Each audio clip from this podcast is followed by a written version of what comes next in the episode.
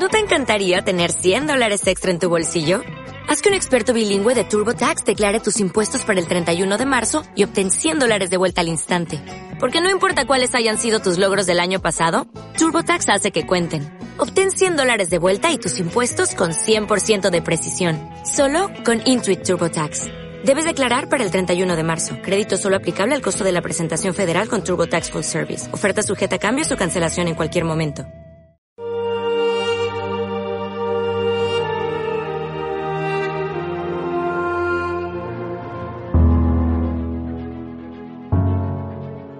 En aquel tiempo, Jesús y los discípulos volvieron a Jerusalén.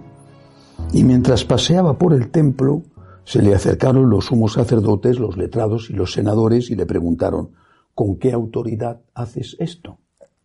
¿Quién te ha dado semejante autoridad? Jesús les replicó, os voy a hacer yo también una pregunta y si me contestáis, os diré con qué autoridad hago esto. El bautismo de Juan ¿Era cosa de Dios o de los hombres? Contestadme. Se pusieron a deliberar. Si decimos que es de Dios, dirá, ¿y por qué no le habéis creído? Pero como digamos que es de los hombres, temían a la gente porque todo el mundo estaba convencido de que Juan era un profeta. Y respondieron a Jesús, no sabemos. Jesús les replicó, pues tampoco yo os digo con qué autoridad hago esto. Palabra del Señor. Gloria a ti, Señor Jesús. El Evangelio de hoy nos presenta la cuestión de la autoridad. La autoridad no coincide necesariamente con el poder. El poder puede venir por las armas. Y se dice aquello de venceréis, pero no convenceréis.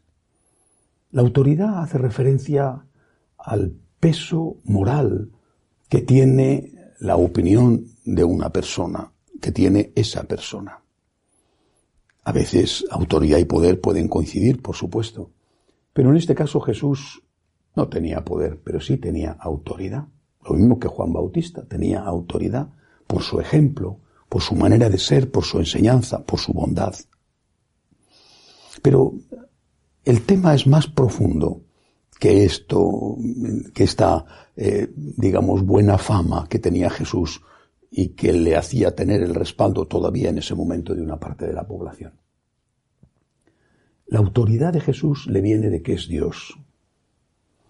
Jesús, como es Dios, es el legislador.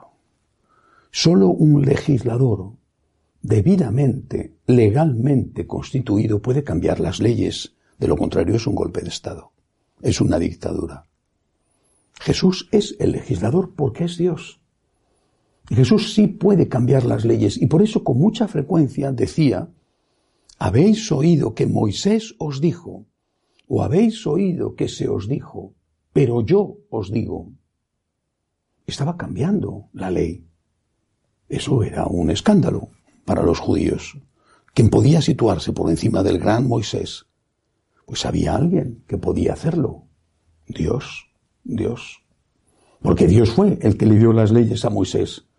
Y por lo tanto solamente Dios podía cambiarlas.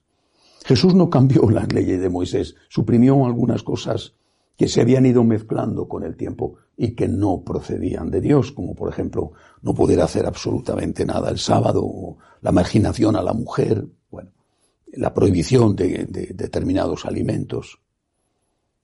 Pero Jesús lo hacía porque era el legislador. Y eso nos lleva a otra cuestión, no de aquella época, de la nuestra. ¿Se puede cambiar la enseñanza de Jesús? Si hubiera alguien que pudiera cambiarla, sería el propio Jesús, el propio Dios. ¿Pero podemos los hombres cambiar la enseñanza de Jesús? No, no.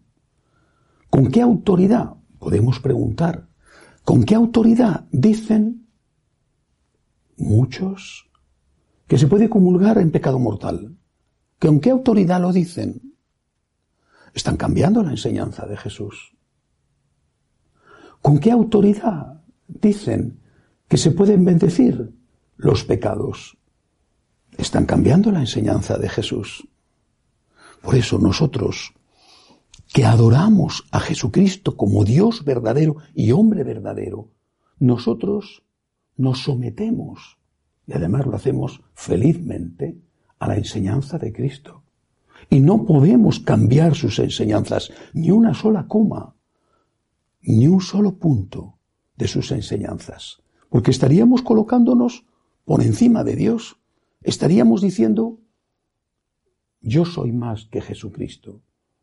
En el fondo, estaríamos negando la divinidad de Cristo. ¿Qué es lo que hacen?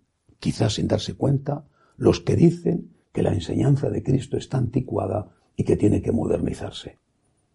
Nosotros, por el contrario, consideramos a Jesucristo como Dios, respetamos y adoramos cada una de sus palabras y sabemos que es verdad aquello que el Señor dijo. Cielo y tierra pasarán, mis palabras no pasarán.